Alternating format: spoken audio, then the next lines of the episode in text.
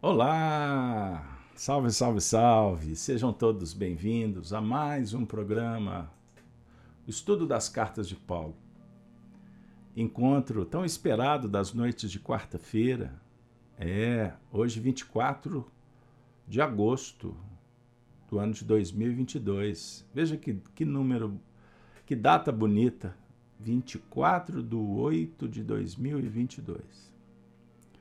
24 de agosto é uma data que devemos orar abençoando o passado. Uma noite sombria que, quando lembramos, nos sensibilizamos. A noite de São Bartolomeu, século XVI, França. É isso aí. E até hoje isso reverbera na história da humanidade e chega muitas vezes no nosso endereço. Que Deus abençoe e que possamos olhar para o futuro, repaginando o passado através das virtudes e da coragem de mudar. É isso aí. Pessoal, estudo das cartas de Paulo, encontro de número 259. Aqueles que estão chegando, playlist no YouTube, tanto no canal Gênesis, aí no alto, quanto na rede Amigo Espírita. Vocês vão encontrar todos os vídeos, ok? Mas quem tem aí o SoundCloud, o Spotify, tem os áudios. No SoundCloud vocês baixam gratuitamente. Está lá disponível, beleza? Então a gente entrega o que a gente pode, o produto quase, quase prontinho aí para ser utilizado como vocês entendam o melhor. O certo é que a FEAC, que foi fundada em 2008, já disponibilizou só o que nós fizemos. Perto aí de 2.500 vídeos, áudios, e são muitas horas. É como se cada uma representasse uma página, uma lição de um curso de filosofia espírita, teoria moral espírita, evangelho, então, são diversos programas que atendem às preferências, públicos diversos, e aí a gente vai caminhando até quando Deus permitir. Estamos aqui. E para quem não sabe, todas as manhãs, aqui, no canal Só Gênesis, nós fazemos o Evangelho das Manhãs, sete horas da manhã. Gênesis no lar, Evangelho no coração. Hoje nós completamos 636 eventos. Começamos quando impediram que a gente saísse de casa. E aí tudo aconteceu naquele nesses últimos meses, né? Não foi muito legal, foi muito triste, lamentamos, choramos, mas também, como diz o Roberto, né? Sorrimos, né? São, foram muitas emoções e fizemos muitos temas. Então convido vocês a conhecer esse trabalho também. Ao vivo, às sete horas da manhã, mas todos disponibilizados também. Desculpem a introdução. Vamos tomar um fôlego? Buscar respirar com calma para trabalhar o tema de hoje. Pela fé estais em pé. É isso aí. Paulo de Tarso. Eu vou iniciar hoje trazendo os últimos versos da primeira carta, ou melhor, da segunda carta de Paulo aos Coríntios, no capítulo 1. Nós estamos fechando hoje esse capítulo, ok? Nosso estudo é sequenciado. Próxima semana, capítulo 2. Beleza? Vamos lá? Então agora disponibilizo disponibilizo para vocês o texto. Vamos juntos eu vou ler os últimos. Ou seja, o 19 até o 24. Beleza? Vamos trabalhar esse bloco hoje. Paulo está explicando o motivo da sua ida a, para visitar os, os cristãos de Corinto. Ele já ponderou muitas coisas a demora, por que, que ele foi obrigado a viver alguns testemunhos em outras localidades. O certo é que a gente traz um, um pouco do contexto histórico para justificar e nos posicionarmos exatamente no versículo que vai ser trabalhado. E vocês também já perceberam que o nosso objetivo principal é tirar o espírito da letra e não ficar viajando demais na teologia, na exegese, mas trazer para o dia a dia. Dentro de uma visão espiritista, que atende aos espiritualistas que gostam, que vêm aqui dividir conosco. Então, nosso trabalho é inclusivo e plural. Mas a tônica é o Cristo. O Cristo luz, luz divina, a essência espiritual que está em você. Você é um Cristo. É, é isso mesmo. Cristo é a imanência divina, é Deus conosco. Jesus é o mestre, é o governador, é o professor, é o filósofo, é o advogado, é o médico, como entendemos, como preferirmos.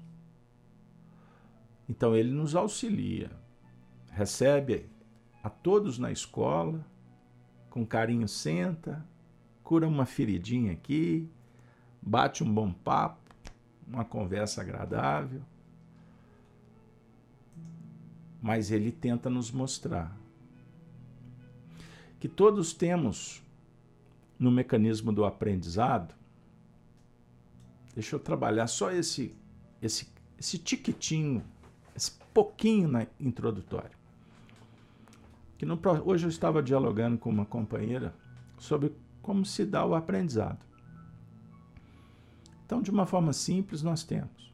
É um processo complexo, é verdade. Mas nós temos um sentimento, uma necessidade de buscar a satisfação. Então, vamos em busca do prazer.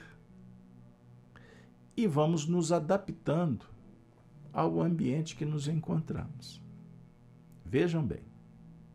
E essa capacidade de adequação, de adaptação, exige de nós, portanto, um esforço continuado. Então vamos nos adequar ao corpo, ao clima, à família, à sociedade, à lição, à escola, certo? e procurando atender às nossas necessidades pessoais, às nossas sensações, às nossas emoções, certo? Mas dentro do nosso da nossa estrutura espiritual, nós temos um instinto. Eu vou tratá-lo como o instinto da verdade. Nós temos o germe da perfeição dentro da gente. Então, quando nós estamos lidando com os fatores conceituais ou objetivos da vida, esse essa, esse princípio espiritual da verdade, ele, ele, se, ele vai se aflorando. Em determinado momento ele some, mas ele volta sempre. E aí nós vamos conseguindo identificar a verdade que nos atende, uma verdade abrangente que precisamos de, de alguma forma assimilar, mas a gente acaba voltando para o nosso cenário de necessidades e de adaptação. Não sei se ficou claro, não é complexo. Esse instinto da verdade nós trazemos desde quando fomos criados por Deus. A verdade Conhecereis a verdade, a verdade vos libertará. Isso é muito importante. Verdade. A verdade ela está no sentido íntimo e a verdade no seu sentido absoluto em Deus. Quando queremos a verdade absoluta, nós nos perdemos na ilusão. Diferentemente, quando nós conseguimos consorciar a verdade interior que nos impulsiona a encontrar um pouco mais além. Mas nós só conseguiremos atingir a plenitude momentânea, porque ela é uma busca eterna, e nos sentindo felizes à medida em que nós vamos deixando imperfeições pelo caminho. Esse é o ponto. Então, o homem, a humanidade, se realiza deixando pelo caminho tudo que não tem a ver com a essência divina. Perceber? Então nós estamos sendo chamados agora para um ambiente fraterno, amigo, acolhedor. Para que nós possamos abrir a percepção para encontrar um pouquinho mais dessa verdade. Então, os bons espíritos que estão na vanguarda do aprendizado, porque começaram primeiro. Vamos pensar assim numa visão cartesiana? Só para nos dar uma, uma sensação de espaço e tempo. Eles começaram primeiro, caminharam muito e hoje voltam para nos ajudar, certo? Mas eles não podem interferir. Então eles aguardam, cuidando, enviando notícias, nos fazendo recordar que somos imortais, que na terra nos enganamos facilmente, porque nos arvoramos em querer construir uma casa no território do vizinho, da sociedade, como idealistas, no pressuposto que temos habilidade, conhecimento suficiente para resolver os dramas do semelhante. Faz parte ajudar, contribuir, sem dúvida. Mas quando a gente entender que a construção é pessoal, é isso aí que tem que ser ao nível do coração, da intimidade, nós nos aproximaremos cada vez mais da essência e desta verdade, que quando trabalhada com virtude, com equilíbrio, nós vamos sublimar o prazer, ou seja, vamos deixar aquele prazer momentâneo sem descartar. Nós vamos subir um pouquinho na escala e vamos em busca da felicidade, do bem-estar espiritual da alma. Compreenderam? Então é um processo. Ele não pode ser alienado, ele não pode ser fanatizado. A partir de agora é só isso, aquilo não. Não, nós temos que entender que tudo vai acontecendo. E aí nós vamos nos adaptando no cenário que nos encontramos. Então você vai envelhecendo, você se adapta a dinâmica do seu corpo, não é assim? Nós, à medida em que vamos adquirindo a sabedoria, vamos nos adaptando ao cenário externo. Então, o comportamento vai modificando. Sem ansiedade, sem pressa, nós vamos construindo, vamos modelando o caráter, o perfil psicológico mais maduro, uma índole cada vez mais próxima da essência, sem impedimentos que tem a ver com esse nosso egoísmo, com o nosso orgulho, com as imperfeições. Beleza? Então, Paulo endereça as mensagens para que a gente faça a leitura e esta possa nos induzir, nos inspirar a ter uma percepção um pouco mais ampliada, profunda, mas o que vai definir a conquista é o empreendimento na vivência. Sem experiência você não cresce.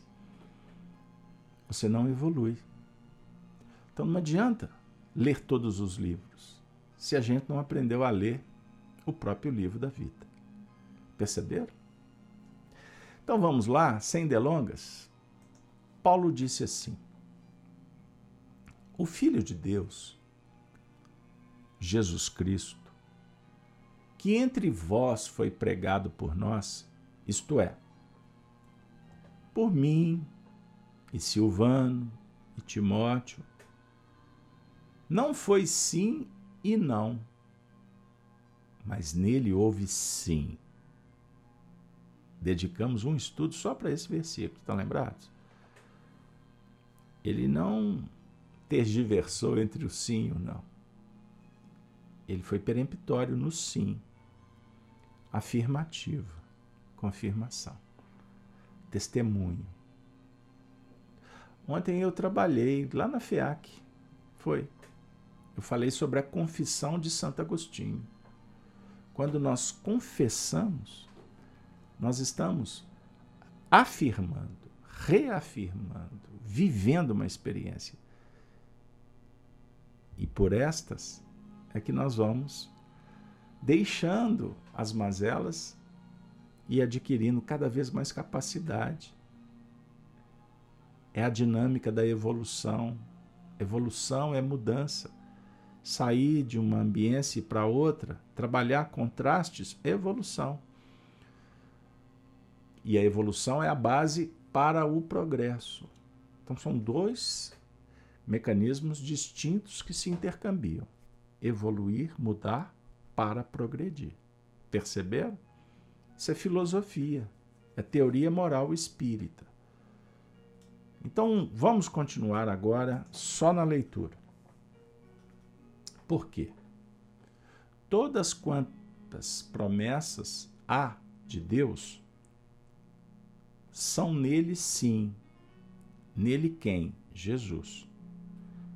Então, todas as promessas de Deus em Jesus são confirmadas. Ele viveu.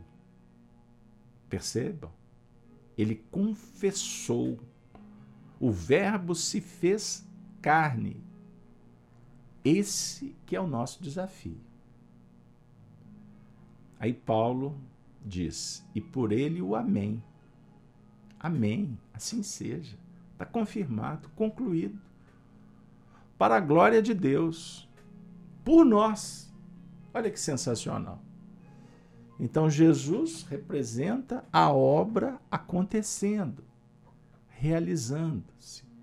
Por nós. Por que por nós? Porque no Cristo nós vamos sentir, perceber, confirmar o amor na sua plenitude. O amor ágape, o amor caridade.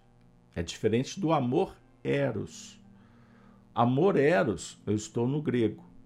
O eros, ele dialoga com o romantismo, com uma relação entre dois seres em nível íntimo, Perceberam? Romanceado. Com expressões que lidam com a libido, com a sexualidade. Olha que legal. Agora, o amor ágape é o amor caridade, é o amor pleno, sem interesse, doação. Compreendam aí. O amor incondicional. Então, por isso, o amor por nós. O amor, doação. Continuando. Mas o que nos confirma convosco em Cristo e o que nos ungiu é Deus. Ungir. É a imanência de Deus que unge, que unifica porque Deus está em toda parte. Então, Deus, glória. Deus é o sentido. Deus é o princípio e é o fim. Tudo se confunde. Ou melhor, tudo se funde em Deus, mas não se confunde com Ele.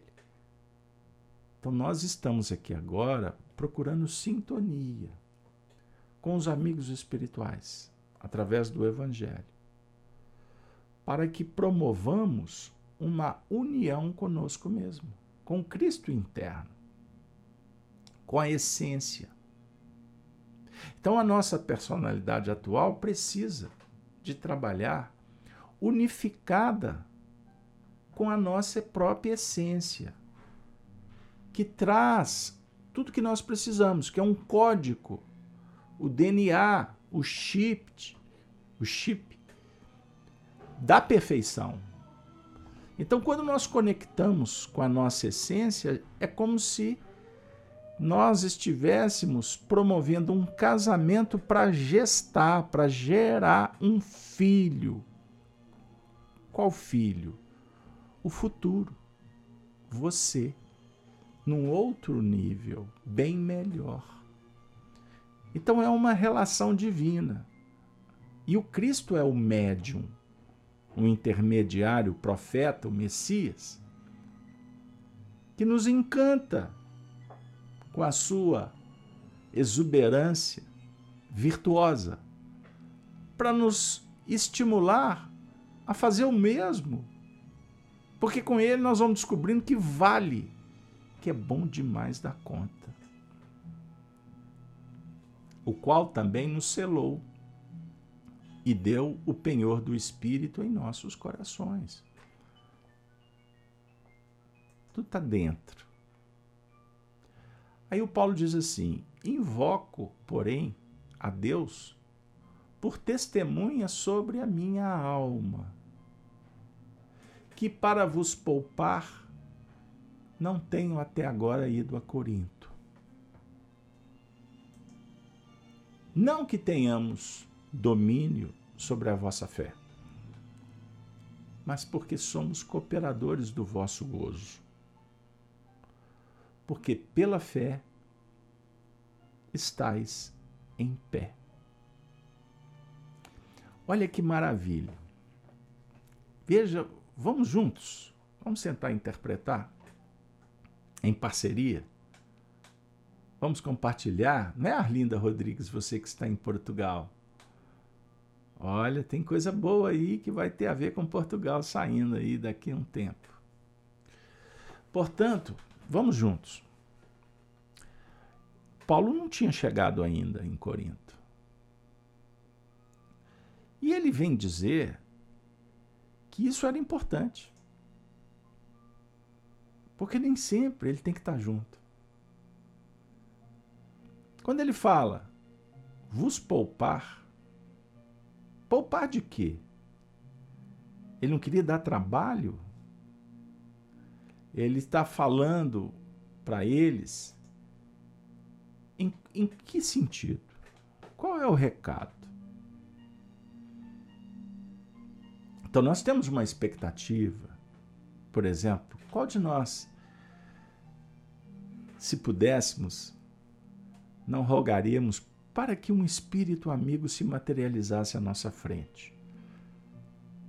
Para trazer uma notícia assim extraordinária uma orientação que possa nos, orient... nos confortar e, ao mesmo tempo, dizer o que está por acontecer ou revelar o que passou com detalhes que a gente ainda não alcançou. Um espírito que pudesse trazer uma cura para uma doença dita incurável uma solução para uma ausência de um ente que se foi? Qual de nós? Você gostaria de receber uma carta psicografada de um ente querido que se foi? O Paulo, nosso benfeitor, patrono desse evento, está trazendo uma reflexão aqui muito interessante para a gente. não tem pretensão de ter domínio sobre a fé. Porque ele se considera um cooperador. Cooperador do gozo, da alegria, da satisfação. Porque a presença, o trabalho que ele realizava, trazia segurança, estímulo, motivação, mas também ajustes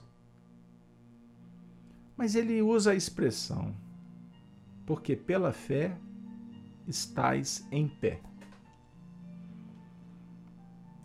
Como que nós podemos refletir sobre a fé? Pela fé estais de pé. Eu não tenho dúvida que nós estamos de pé. Viemos caminhando com muita confiança para esse encontro. Vacilando, caindo, levantando, não interessa. O que importa é que nós viemos. Vocês estão de acordo?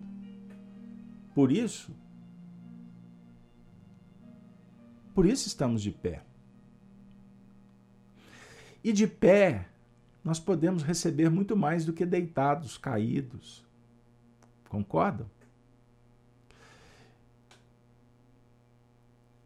O nosso diálogo, portanto, ele nos aproxima da fé. E eu tenho um compromisso espiritual com a doutrina espírita, com Jesus e Kardec, que é o professor que nos aproxima do Senhor.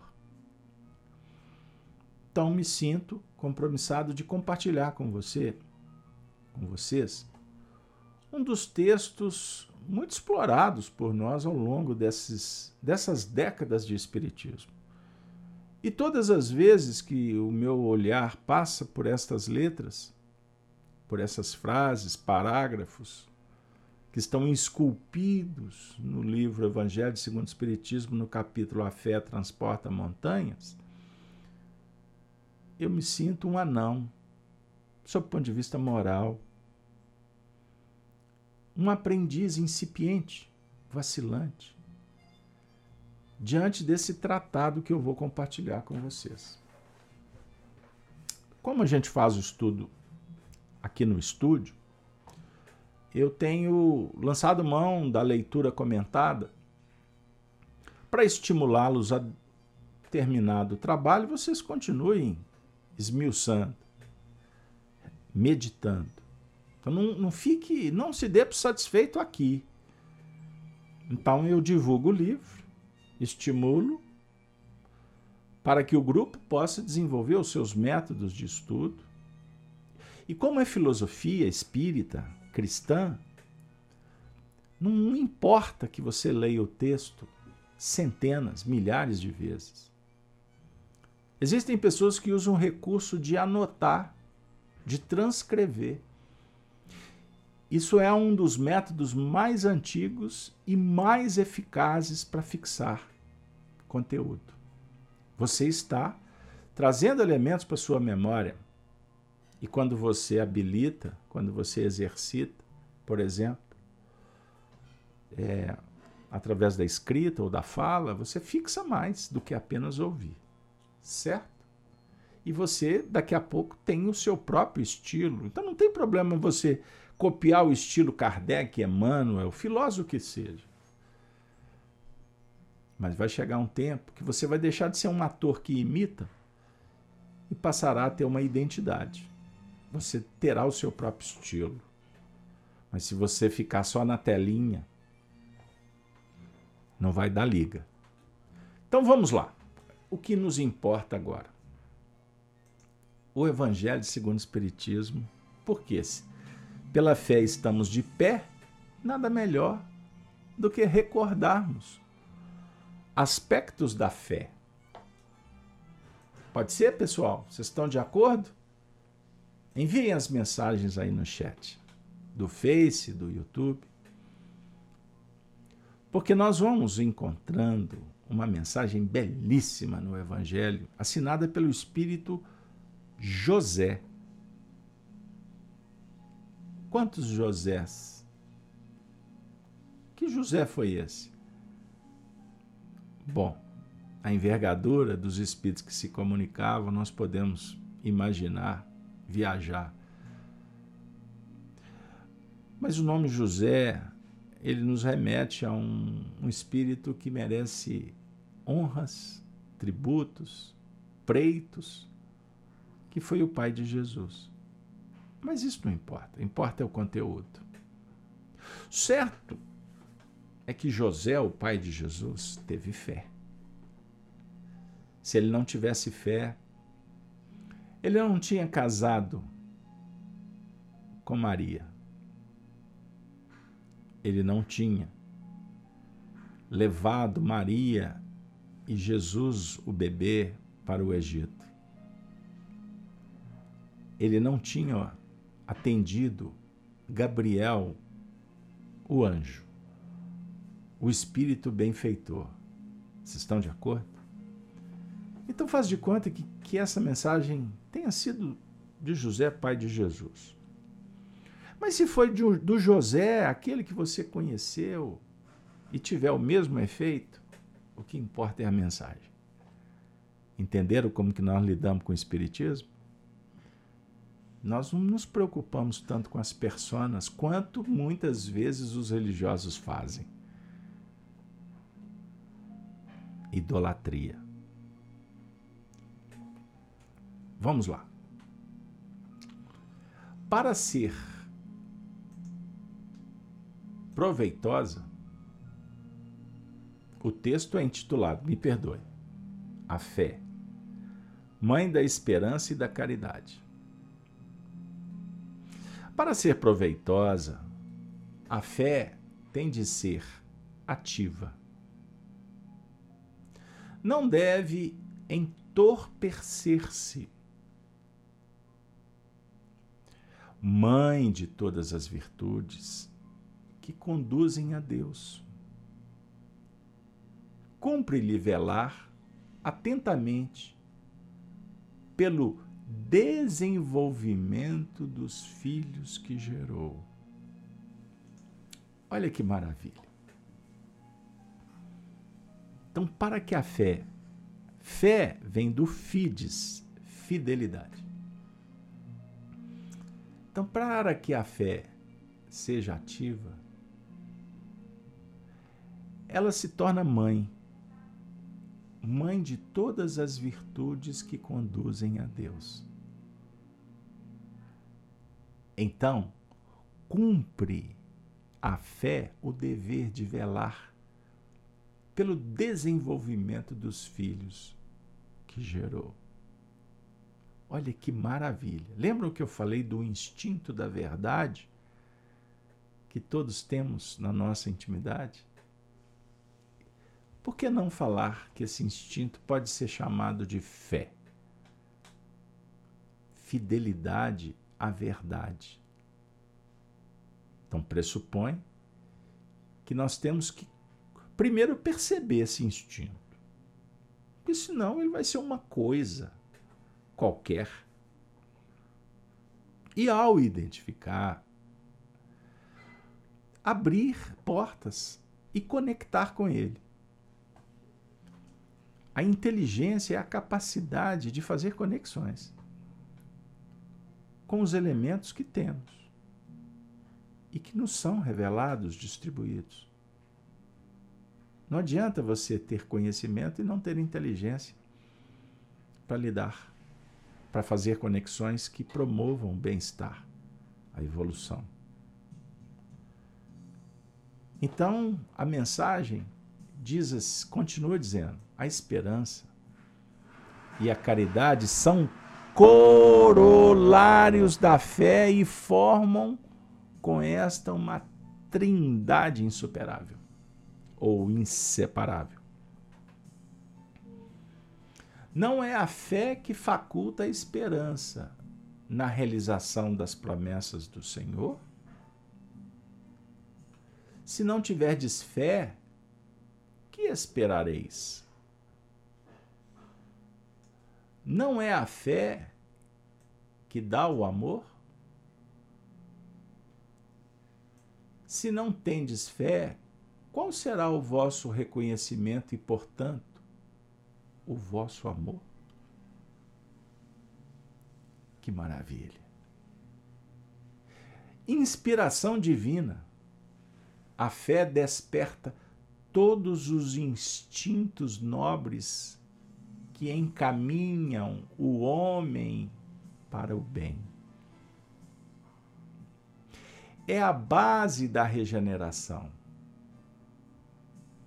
Sensacional. Eu não vou me conter. Me desculpe. Eu tenho que falar do ser essencial. Vocês me permitem? Nós temos que falar da essência, do amor, do espírito. Sabe por quê? Esse texto está retratado nesse esquema. O ser essencial, a consciência e a prática das virtudes. O que eu acabei de ler? A fé é uma inspiração divina. A fé desperta todos os instintos nobres. Quais instintos nobres?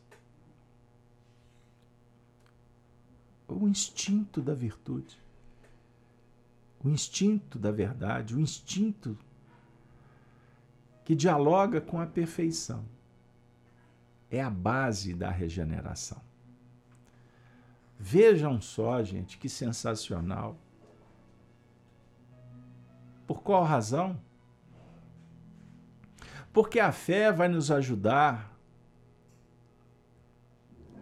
despertando a autoconfiança, a coragem, autoestima, solidariedade, tolerância, indulgência, tranquilidade, benevolência, paciência, flexibilidade, equilíbrio, fraternidade, calma, perdão, confiança, humildade, bondade, caridade, harmonia, ajuste, serenidade, aceitação, alegria, felicidade.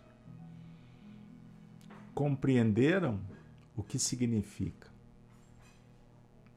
a esperança e a caridade como corolários da fé, formando uma trindade universal? Essa trindade universal da fé, da esperança e da caridade, na verdade é a fé como mãe de todas as virtudes. E é a fé que vai gerar inspiração. Por isso, inspiração divina trata o texto Perceberam? Então, essa fé que vai fazer com que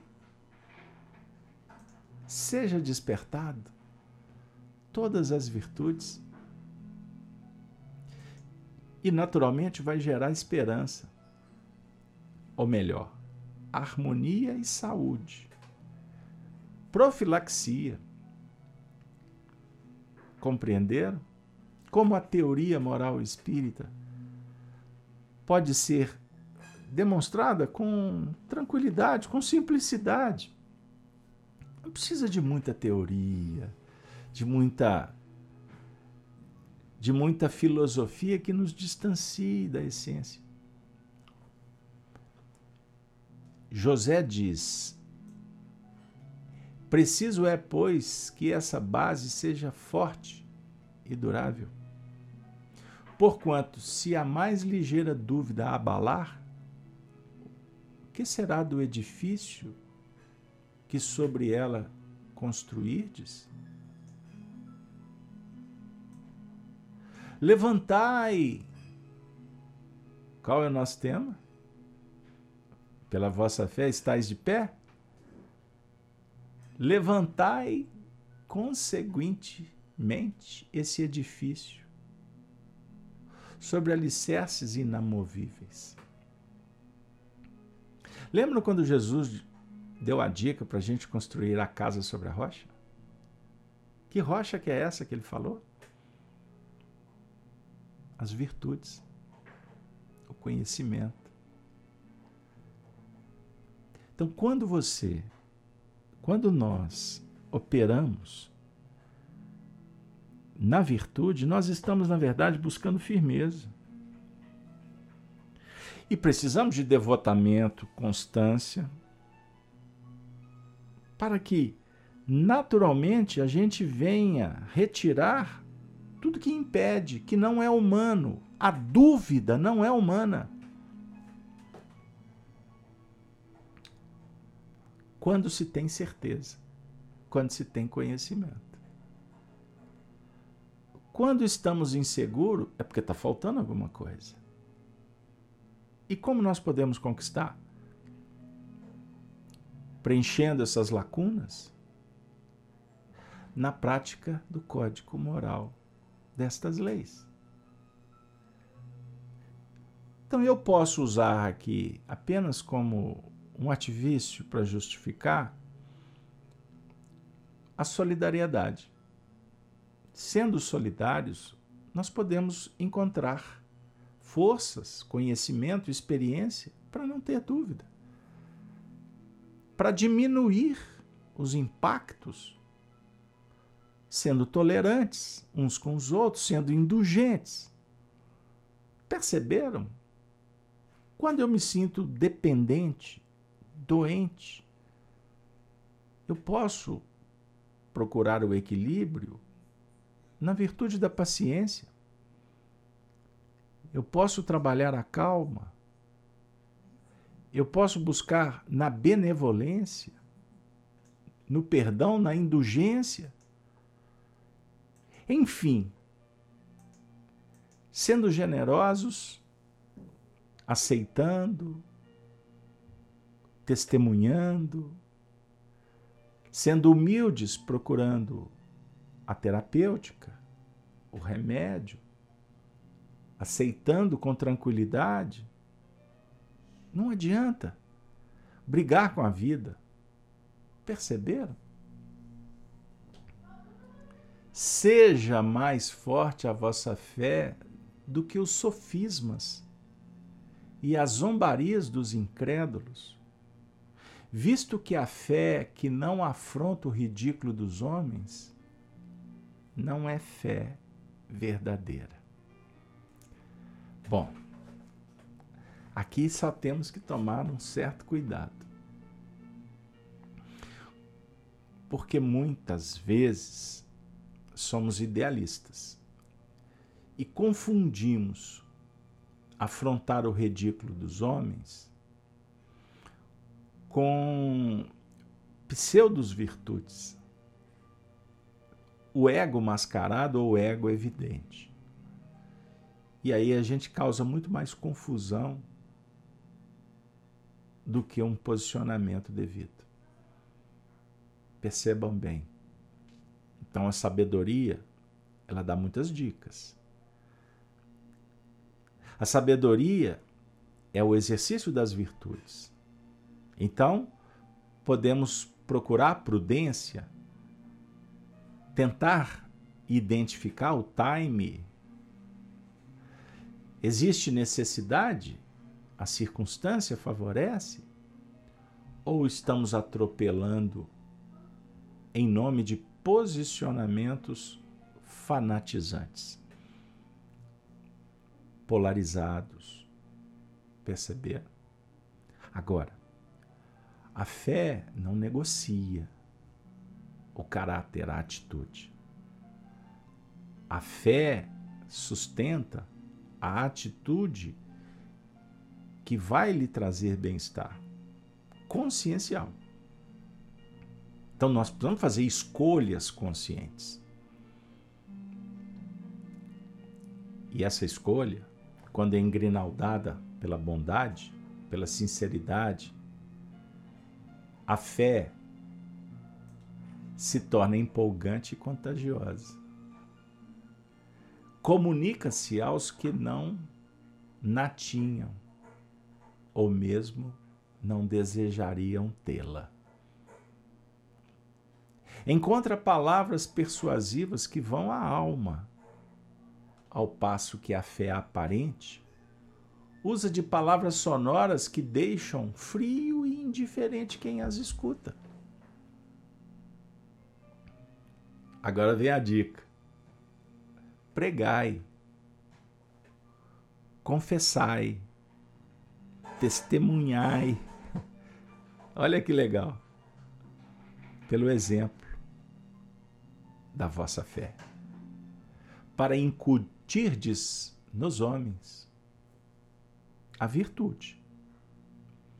Pregai pelo exemplo das vossas obras, para lhes demonstrardes o merecimento da fé. Pregai pela vossa esperança firme, para lhes dardes a ver a confiança que fortifica e põe a criatura em condições de enfrentar todas as vicissitudes da vida. Aí ele dá uma dica final, exuberante.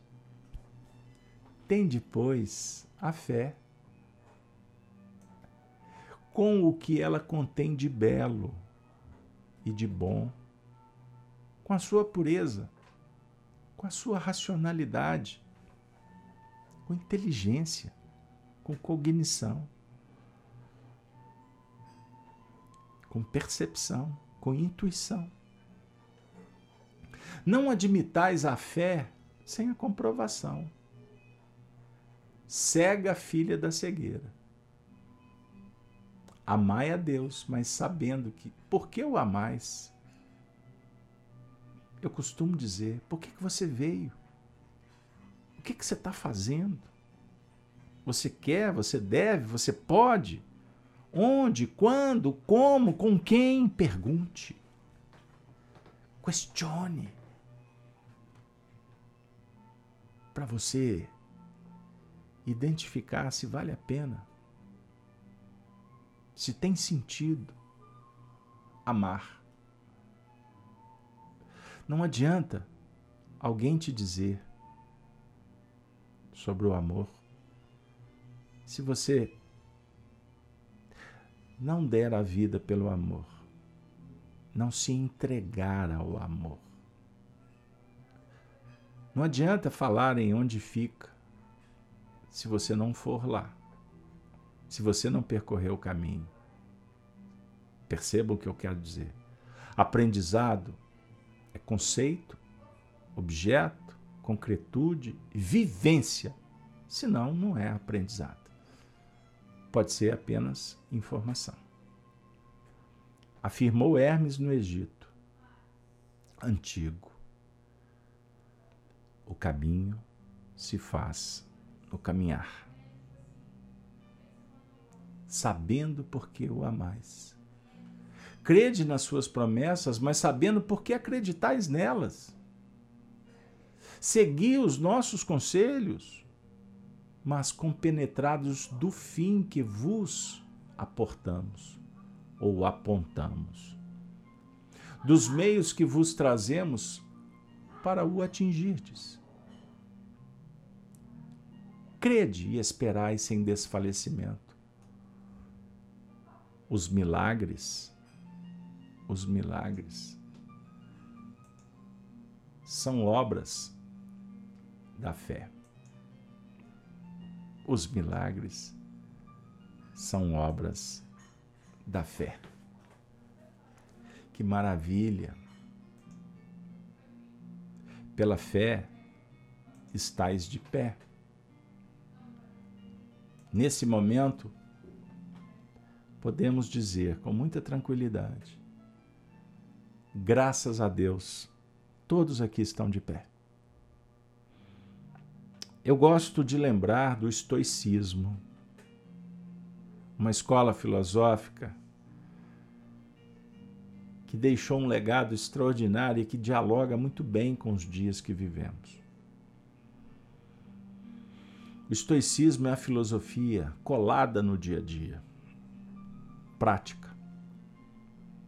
E ela encontrou um terreno muito fértil. Roma. As tradições os ancestrais, os etrúrios, os antigos romanos, a família romana, sem antes das comporcações das adulterações, das contaminações que vieram com o tempo. Mas o estoicismo, ele dialoga com a fé, a coragem de trabalhar, de forma que o estoico luta por dominar, dominar a si mesmo. Na luta constante por se conhecer, identificar a essência. E estas virtudes que hoje para nós se torna um tratado muito especial para se estudar e viver. O estoico se caracterizava por ser imperturbável. Olha que sensacional. Certa feita, Marco Aurélio, o imperador Marcos Aurélio, no século III, ele, ele que viveu, ele que viveu muito, 19 anos no campo de batalha, século II, né? Ele disse certa vez que o soldado romano pode ser ferido em batalha, mas jamais na sua suscetibilidade. Isso é um ensinamento profundo e bastante abrangente, viajando no tempo, chegando nos nossos dias. Nós podemos cair, tropeçar, ser feridos na batalha, mas na honra, nas, no escrúpulo, na suscetibilidade, nas virtudes, jamais. Imperturbável. Lembram quando Jesus dissera, por exemplo, citando o capítulo 14 de João, no primeiro versículo, não se turbe o vosso coração. Não se turbe. Não tenham medo, não há receio. Na casa de meu pai há muitas moradas. Percebam? Que maravilha. Então por que baixar a cabeça? Paulo está falando para que nós estejamos de pé, estoicamente, apoiados na fé. Em Espiritismo, a fé raciocinada que pode enfrentar, encarar a razão face a face. Então, imperturbável, dominando a si mesmo, o que, que significa isso? Não abrir espaço para irritação, desconforto, decepção, intolerância. O perturbado se irrita, desequilibra. É isso aí. O perturbado se decepciona, é intolerante desarmonia. Compreenderam?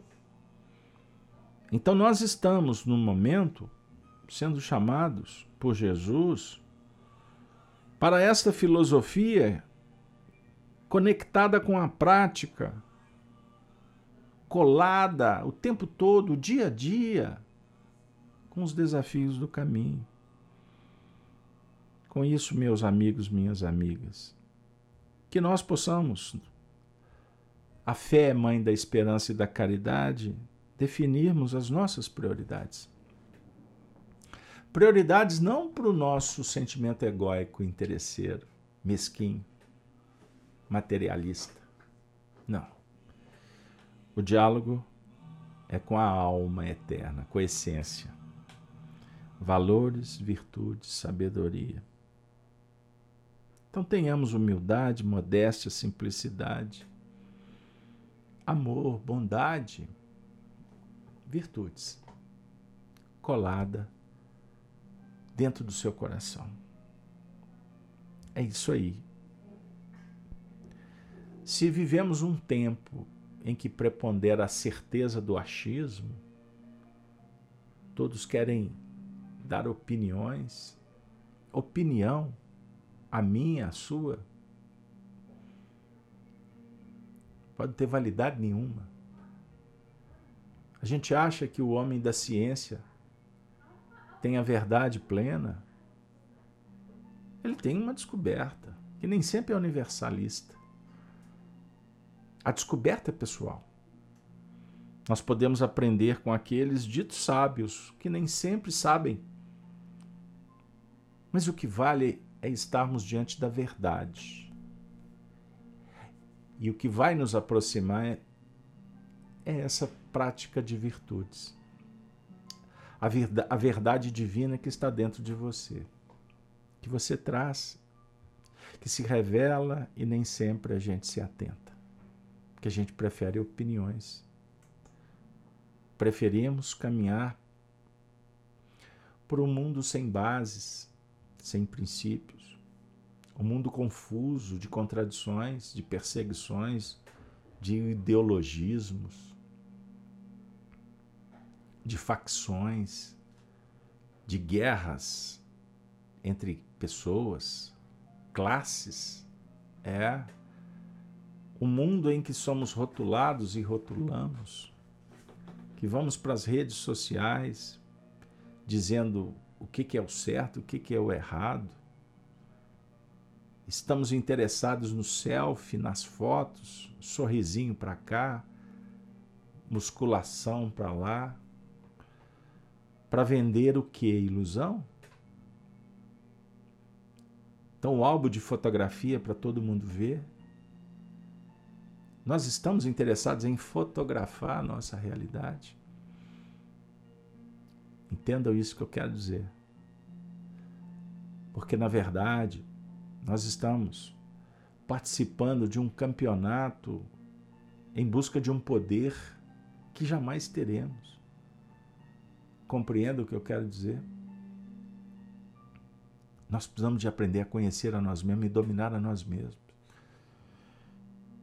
E não estar interessado com o que o mundo pensa de você. O processo da virtude, ele dialoga com a escolha, com a busca, com a vontade, adquirindo autonomia, autonomia espiritual, para nos libertar de tudo que está nos prendendo.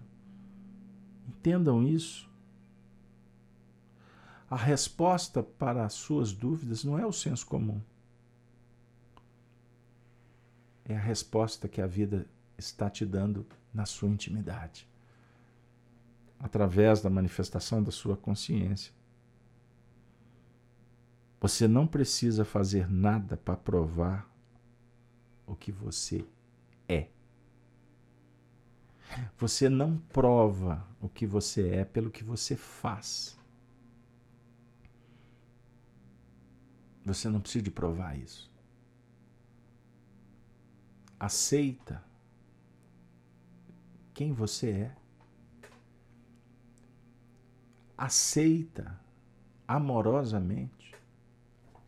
Acolha as suas virtudes e os seus limites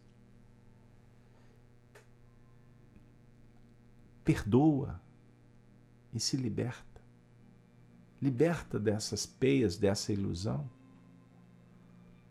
O Cristo olha para você com amor, exatamente como você é. Não é pelo seu nome, pelo seu dinheiro.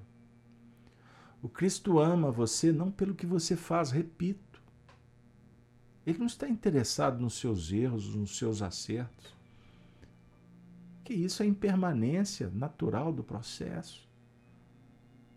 Então você não tem do que temer. Você não tem que ter dúvida.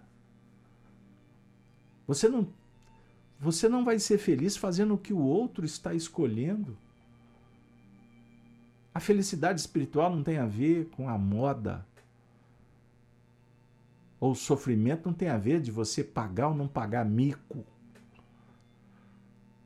de você cortar o cabelo ou vestir a roupa conforme os outros pensam.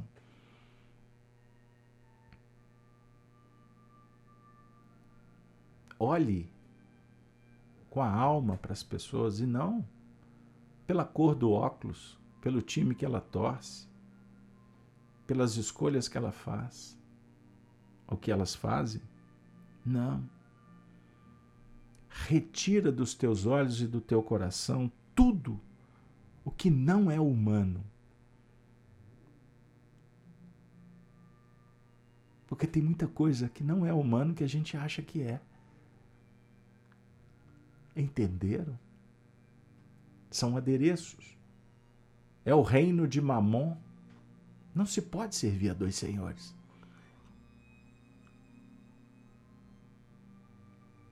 Como diria o poeta, quantas chances desperdicei quando o que eu mais queria era provar para todo mundo e eu não precisava provar nada para ninguém. Renato Russo. Obrigado, Lívia. No momento oportuno, a gente pinça as pérolas porque elas refletem as nossas luzes, as nossas virtudes. Entenderam? Eu contei uma história, eu vou repetir agora no final do encontro. Eu contei isso nos bastidores. Pessoal que participa do Evangelho conosco de manhã, a gente tem um grupo que depois eu fico contando histórias. Eu contei um caso para eles que eu vou publicar aqui, compartilhar com vocês. Porque o nosso grupo é um grupo amigo, nós não estamos dialogando com as massas. Porque as massas não estão interessadas em esmiuçar, em meditar em temas tão complexos. Elas, as massas estão interessadas no prazer, inclusive na pseudo-virtude do conhecimento. Eu conheci um companheiro, um grande amigo, nos idos de 1987, quando eu cheguei numa casa espírita que eu tenho profundo respeito e carinho, o grupo da Fraternidade Espírita Irmã Sheila, aqui em Belo Horizonte, no bairro Floresta, na rua Aquiles Lobo, número 52. Esse companheiro fez uma amizade muito bonita conosco, sempre generoso, sensível, solidário, confidente, é, sem inconfidências. E esse companheiro, ele tinha um hábito. Nas datas mais importantes do ano, ele telefonava para uma lista de amigos. Para as mulheres, dia das mães, as mães, né, dia dos pais, para os pais, Natal, as datas mais importantes do ano. Ele ligava para dezenas de pessoas. E durante a nossa amizade, ele desencarnou há uns dois anos atrás. Ele me ligava no Dia dos Pais, ele me ligava é, no Natal, me ligava na Páscoa, enfim. Mas especialmente no Dia dos Pais, quando eu me tornei pai. Tenho dois filhos lindos. E assim foi. Quando foi nesse último evento agora, Dia dos Pais, eu levantei pela manhã, preparava a, o quarto para o desjejum, e enquanto eu estendia a roupa, eu não sabia, confesso para vocês, eu, eu esqueci completamente que era Dia dos Pais. E ele eu ouvi uma voz terna, fraterna, muito conhecida, dizendo: Meu querido Beto, feliz Dia dos Pais. Inesquecível voz. Olhei e ele sorriu, despediu com seu, com seu jeito, singular, característico, me entregou uma rosa e sumiu da minha retina espiritual. O fenômeno, para muitos, se torna motivo de questionamento. Eu vi mesmo. É fantasia? Será que é ele? Ele está bem? Não está bem?